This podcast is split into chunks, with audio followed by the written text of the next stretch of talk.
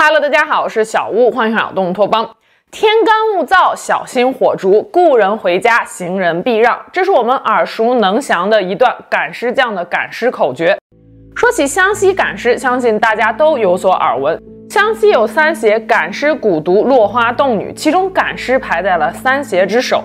一九九四年，香港一个电影摄制组曾全组来到湘西，准备拍一部民俗电影《湘西赶尸》。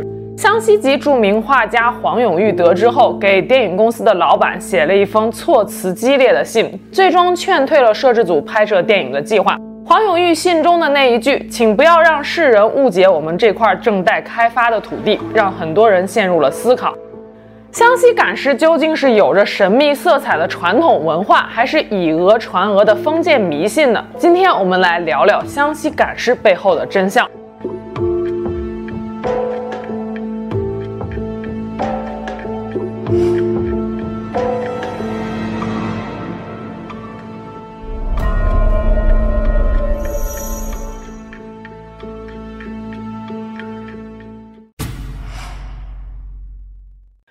赶尸又被称为移灵，顾名思义，就是将已故之人的尸体或者是灵魂移到别处。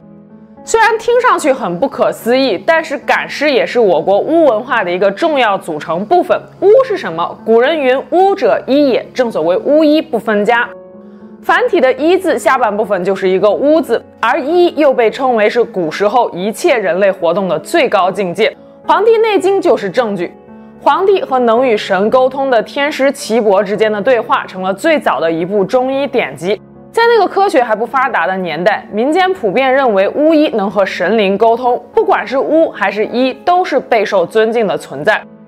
巫字的上下两个横分别代表着天和地，左右的人分别代表的是巫师，中间的一竖代表着连通天地，意思就是巫师是连通人间与神界的桥梁。而湘西苗族赶尸匠在当地人眼中就是半人半巫的存在。湘西位于今天的湖南省西北部，而湖南在战国时期是楚国的核心区域。根据史料记载，楚人的部落最早聚居在殷商陪都朝歌的南面，也就是今天的河南新郑一带。之前的视频中，我们曾经详细聊过了巫术、占卜、祭祀文化是如何把控商朝命脉的。商朝的巫文化对楚人的影响也非常大。后来商朝为了开疆扩土，数次攻打楚人。楚人的首领为了生存，带着百姓们去了更偏远的南方，也就是今天的湖南、湖北一带。巫术文化也被楚人带到了南方。就这样，楚巫成了荆楚之地特有的文化标志。根据湘西民间传说，赶尸术的起源可以追溯到上古蚩尤时代。苗族的祖先蚩尤是几千年前九黎部落的酋长，他率领大军在黄河流域与黄帝交战失利，战场上横尸遍野，流血飘橹。蚩尤看着战死他乡的族人们，心痛不已，请求军师想办法把族人的遗体带回家乡。军师早有良策，只见他将自己打扮成蚩尤的样子，站在尸骨中间，念着咒语，不一会儿，躺在地上的尸骨就站了起来，跟在扛着大旗的军师后面，踏上了回家的路。当然了，这属于上古神话传说，真实性已无从考证。比较接地气的一种说法是，赶尸术起源于清朝。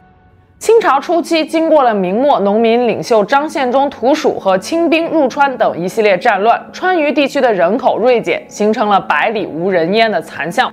于是，清康熙帝实施了以湖广填四川的政策，也就是鼓励湖广地区的居民移民到四川生活。很多移民直到去世都没能再回到故土，而客死他乡在古代又被认为是一件非常凄凉的事情，于是便催生了赶尸匠这一特殊行业。从地理环境上来看，湘西地处云贵高原、崇山峻岭，地势崎岖，车马难行，想要通过陆路将去世的人运回湘西是非常困难的，花销也很大。而走水路的话，需要经过长江的三峡河段，那里水流湍急。暗礁密布，经常有船只沉没。古人又迷信地认为，让尸体上船是非常不吉利的。相比之下，赶尸是活人赶着遗体走，不需要借助车马船等交通工具，费用也相对低廉，就成为了很多湘西人让死去的亲属回家的首选方式。赶尸匠也不是谁都能做的，想要习得这门绝活，其拜师条件十分苛刻。赶尸这一行一辈子都要和亡人打交道，就算是放在现代，也被认为是不吉利的。所以，从事赶尸匠的一般都是穷苦家庭出身的人。想要成为一名赶尸匠，至少要满足三个条件：第一，胆子大，这个很好理解，做这行的胆子小的肯定干不长。有时候，为了考验想要拜师的人，赶尸匠师傅会在深山的坟头上放一片梧桐叶，让想拜师的人半夜去取，取得回来才算通过。第二，方向感要好，师傅会让徒弟望着当空的太阳，然后旋转，转到一定程度突然叫停，令其立刻分辨东南西北。如果认不出来，就说明方向感不行，晚上走夜路的时候是容易迷失的，所以立马淘汰。第三，身体素质要好。毕竟赶尸匠每天要行走几十里路，还经常遇到崎岖不平的山路，体力不过关可是不行的。除此之外，还有传闻说赶尸匠要长得丑，这样才能让路人避而远之。好的赶尸匠一辈子都不能娶妻生子，这样才能把路给走顺。听起来着实是挺邪门的。满足以上这些条件，只是刚够得上拜师学艺的门槛。想要出师，还要习得赶尸三十六功。第一功是站立功，就是能让亡人站起来的本领；第二功是行走功，就是能让亡人走起来的本领。之后的转弯功、下坡功、过桥功，就是能让亡人在不同的地形条件下尽量行走自如。另外还有比较特殊的哑狗功，在赶尸的过程中，如果遇到野狗，赶尸匠需要立刻能让野狗安静下来，不要惊扰到亡人。最不可思议的是还魂功，用一种湘西特制的草药喷洒在遗体上，给亡人还魂。俗话说，人有三魂七魄，还的魂越多，亡人就越轻便灵活。赶尸匠还有沉舟符、沉沙两大法宝，据说能够镇妖辟邪。沉舟符是古时候沉舟地区，也就是今天湖南怀化一带的巫师所创，又被称为灵符、神符、桃符，至今仍在一些民俗活动中广泛使用。沉舟符一般被画在黄表纸或者是朱砂纸上，样式至少有一百五十多种，多由代表人、人头、凶禽猛兽的符号和汉字组成。相传赶尸匠把沉舟符贴在亡者的额头，就能够镇住亡人的三魂七魄，防止尸变。沉沙其实就是朱砂，呈大红色，是硫化汞在自然界中的矿物形态，富有金属光泽，也是一种中药材。内服可以镇心安神、清热解毒，外用能够抑制或者是杀灭皮肤上的细菌和寄生虫，从而起到防腐的作用。在中国传统巫文化中，沉沙也被认为具有辟邪性。在赶尸前的准备工作中，赶尸匠先是施法念咒，然后将朱砂塞进亡者的口、耳、鼻中，也涂抹到脑门心、背膛心和胸膛心窝、左右手掌心、脚掌心等处。涂完朱砂之后，贴上沉舟符，这么做是为了防止魂魄离体。赶尸匠平时在家里就像普通的农民一样，日出而作，日落而息，只有接到活的时候，才会把自己装扮一番前去赶尸。懂行的人在请赶尸匠送人之前，都会客套地问上一句：“师傅能走一脚不？”这样问既表示尊重，也避免了一些晦气的词。赶尸匠若是答应走脚，便会在一张符纸上写上亡人的名字、出生年月、去世年月、性别等信息，将符纸随身携带。走脚的时间也十分讲究，一般都是昼伏夜行，不会穿过城镇，都是从一些荒山野岭或者是山间小路上徐徐而行。这也很好理解，毕竟大白天的，如果有一对遗体从闹市街区穿过，那还不是得把活人也给吓没了。其次，赶尸匠是很忌讳猫狗等牲畜冲撞亡人的。要是遗体残缺不全，也没有办法向雇主交代。赶尸匠们通常不打灯笼，手里拿着一个被称为摄魂铃的铜铃。山间小路上，但凡能听到那铜铃响声的地方，鸡不鸣，狗不叫，鸟兽回避，仿佛连鱿鱼也都深深地潜入了水底。按照湘西当地人的说法，铜铃声能够指引亡魂回家的方向，不至于魂魄离体成了孤魂野鬼。早在赶尸匠抵达目的地之前，亡者的家属就已经准备好了衣情棺材。亡人一到，立刻换上寿衣、寿帽、寿鞋，请亡人入棺。整个入殓过程都是由赶尸匠负责的，而且根据行规，绝不允许旁人插手和观看，说是怕惊扰了亡人，有惊尸的危险。亡者装殓，一切准备就绪，丧家才能前去认领。棺盖一开，眉须毕现，容貌宛如昨日。此时，丧家亲属往往会嚎啕大哭，泣不成声。赶尸匠们就会安慰他们说：“不要过于悲伤，致使亡者不安。幸亏亡者生前是积有功德的，这才能够平安返回乡土。”赶尸匠出发之前，雇主会交上一半的定金，等到了目的地入殓之后，再把剩下的钱给付清，这一趟走脚就算是完成了。不过赶尸匠也不是什么活都接的，有三赶三不赶的原则。砍头的、受绞刑的、战龙的可以赶，因为赶尸匠们认为这些人不是自愿离世的，他们的灵魂还留恋人间，想念家乡和亲人。对于这些人，可以施法将他们的魂魄召回，封印在遗体内，再把他们带回家乡。病死的、投河吊井自愿而亡的、雷打火烧肢体不全的不敢，因为这些人的魂魄已经到了阴曹地府，强行召回是要遭天谴的。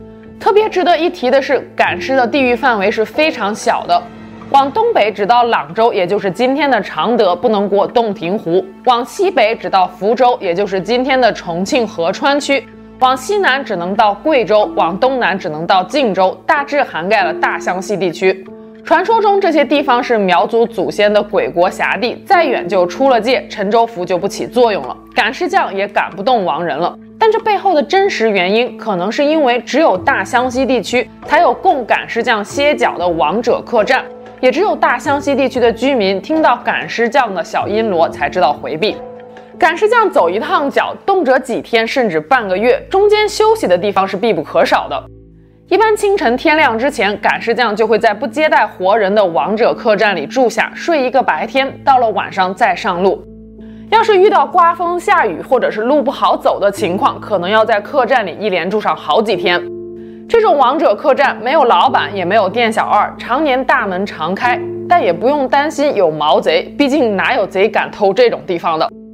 每间客房的门板后面是停尸的地方，赶尸匠住完客栈离开之前会把房钱留下。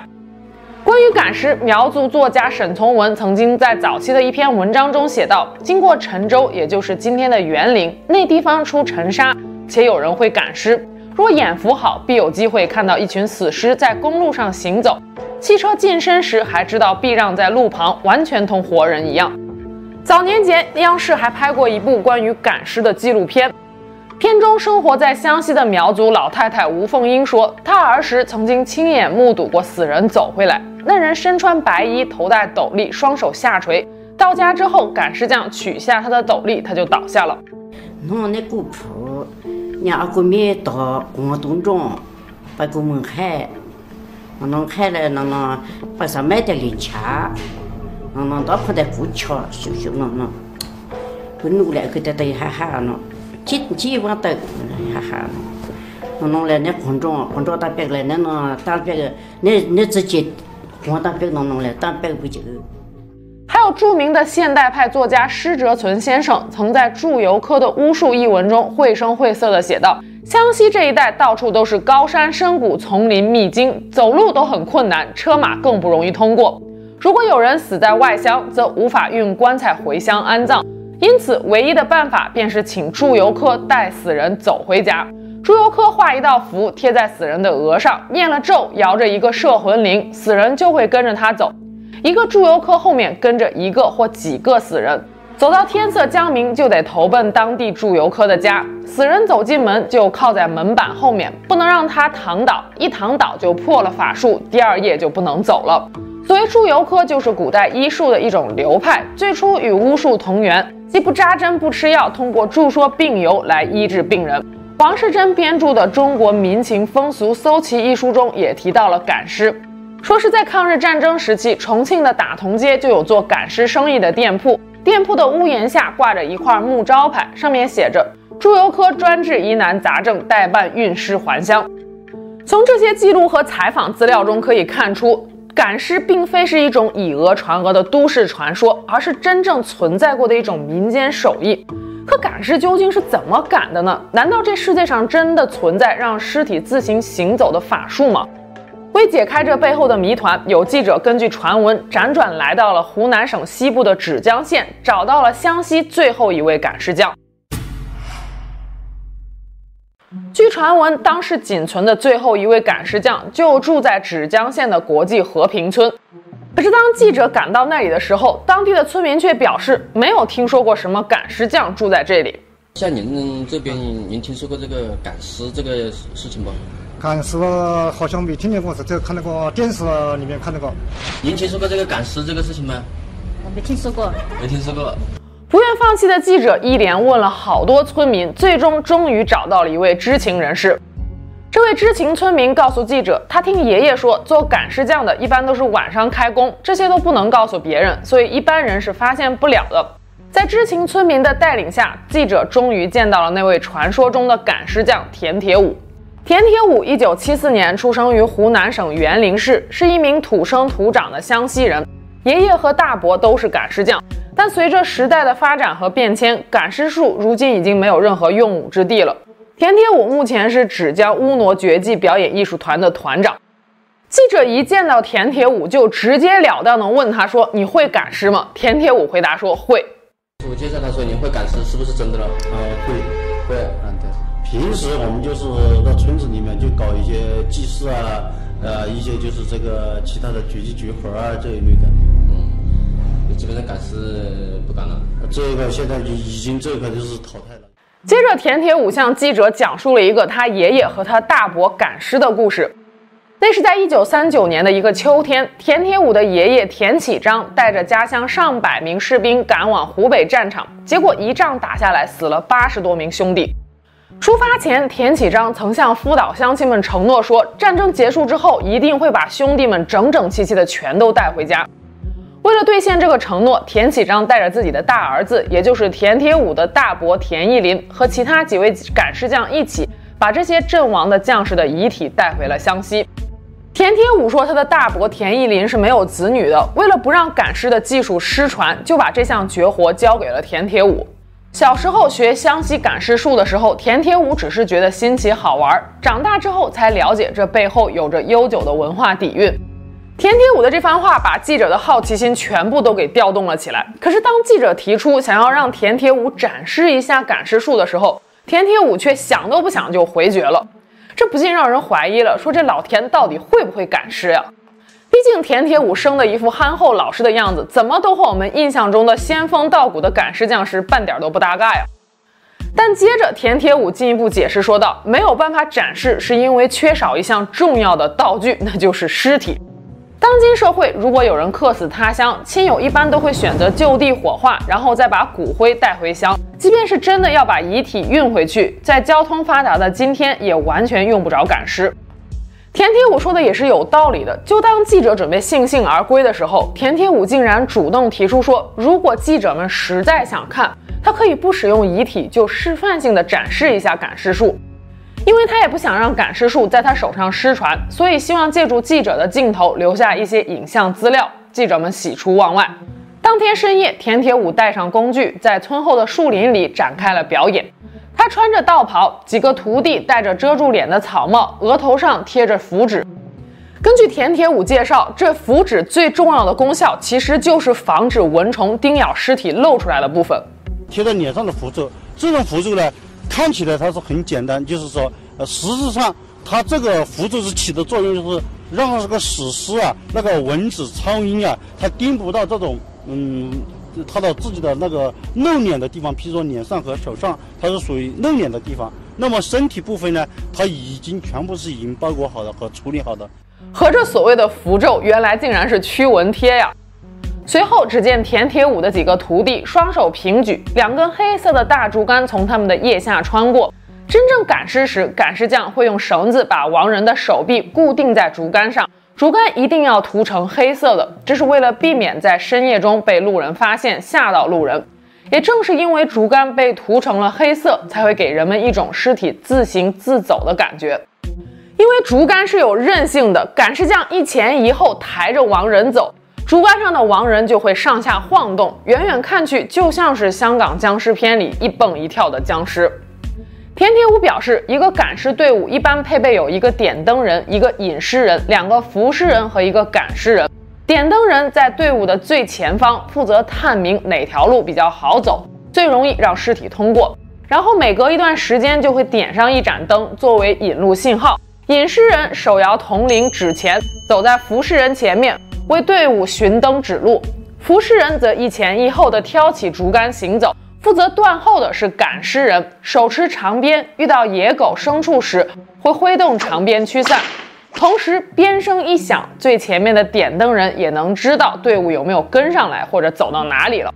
如果说这个尸体它走的时候跳动的时候，它这个位置它应当是这个脚尖是这么走的，而这个位置它根本就是一个僵直，僵直包括这个地方它也属于僵直位置。要是说到遇到那个平路走的话呢，它是那种挪动，这是很直的挪动。它这个挪动呢，它都是用由于这个我们的扶尸匠能够完全控制它的呃速度和这个方向，这是扶尸人的一个工作是很重要的。所以说呢，在这个赶尸之中呢，切不离不开就是一个呃扶尸匠。按照这个分工，一个最低配置的赶尸队伍应该需要五个人，其中服尸人是最为辛苦的，所以有些队伍可能会配备三到四个服尸匠。如果一支赶尸队伍能有六到七个人的配置，那移动速度就非常的快了。根据田铁五所说，一般晚上十二点出发，走到第二天凌晨四点，一晚上就能走三四十里的路，前面有人开路，后面有人守护，这样一趟活几天就走完了。听到这儿，记者心中不禁生出了一个疑问：现在只剩下田铁武一个赶尸匠了，那是不是赶尸这工作就再也无法展开了呢？田铁武说，一个赶尸匠也不是完全就不能接活了，只不过路子比较野，需要先将亡人大卸八块，用稻草来代替躯干，只保留头部和四肢。赶尸匠背着亡人行走，在身上再罩上一个大袍子。抵达目的地之后，由于入殓的过程都是由赶尸匠全权负责的，旁人是不得观看的，所以亲属也不会发现亡人的遗体早就已经残缺不全了。不过这种方式不到万不得已是不会使用的，因为这样对亡人实在是太不敬了。还有一个疑问是，赶尸匠走一趟脚至少也要几天，那么他们是如何保证尸体不腐的呢？这就要提到苗人善用药的特长了。俗话说：“千年苗医，万年苗药。”在苗人眼中，百草皆药。他们调制出了一种特殊的药水，把药水涂在遗体上，加以熏蒸，就可以保护遗体不腐。湖南吉首大学教授、苗史专家吴曙光猜测说，这种特殊的药水中可能加入了朱砂和水银。他认为，比起赶尸，如何能够保证尸体不腐，才是赶尸匠最大的绝活。他们肯定掌握了这个这个尸体不烂啊。不不硬啊，这个这个药物他们还是掌握的。你比方说加一定的这个朱砂进去以后，特别是加了这个水泥进去以后，或者说用水泥蒸发它以后，把它尸体整个加个水泥一蒸了以后，它全身都是痘，这样的话呢，它就防腐的这个这个层次就更加更加完美嘛，它就成成了一个保护膜、保护层。运过来这个过程中，我认为可能还是次要的，难是难在防腐。田铁五说，赶尸匠使用的防腐药水是这个行当最大的秘密。按照老祖宗传下来的规矩，他是不能向任何外人透露配方的。说到这儿，赶尸的谜团似乎已经揭开了。可是，赶尸匠真的就只是力气比较大的挑夫而已吗？什么法术，什么赶尸三十六功，难道全部都是谣传吗？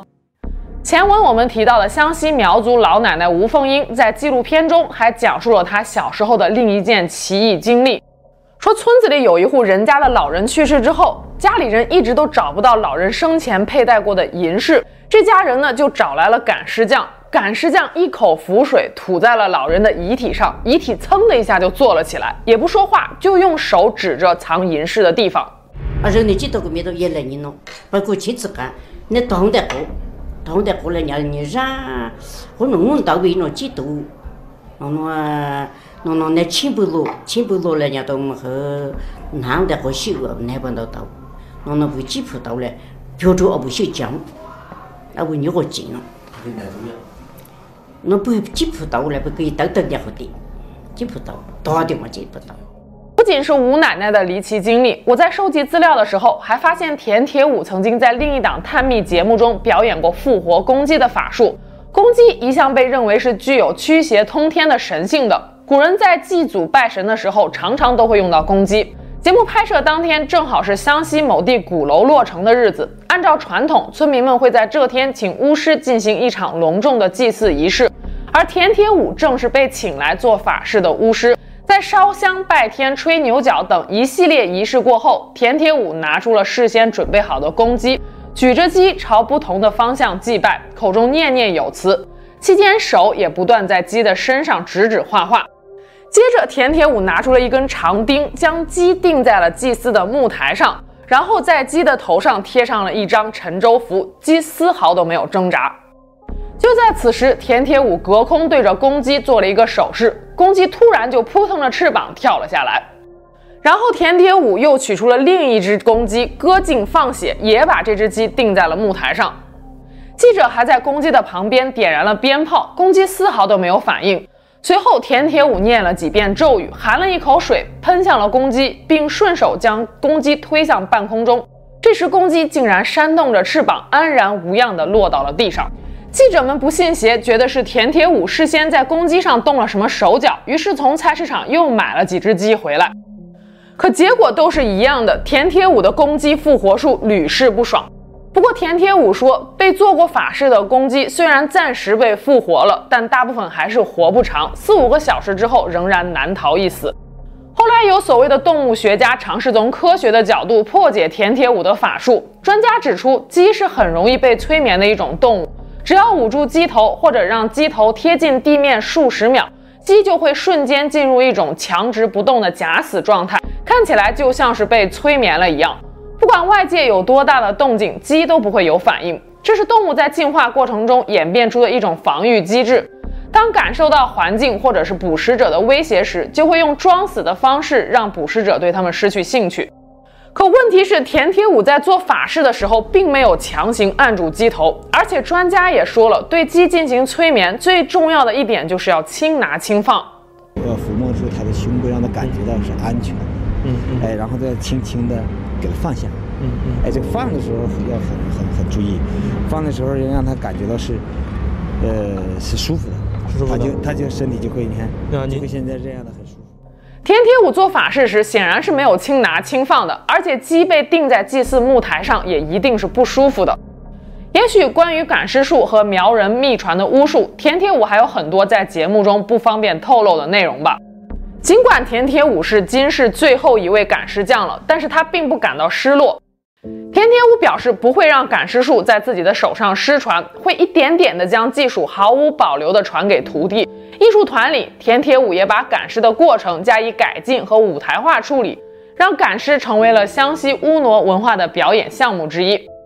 在我看来，与其说湘西赶尸是一种封建迷信，不如说这是一种濒临绝迹的传统手艺。赶尸背后蕴含的是国人落叶归根、魂归故里的夙愿，也是赶尸匠们普渡亡魂的匠人精神。那我们下期节目见喽，拜拜。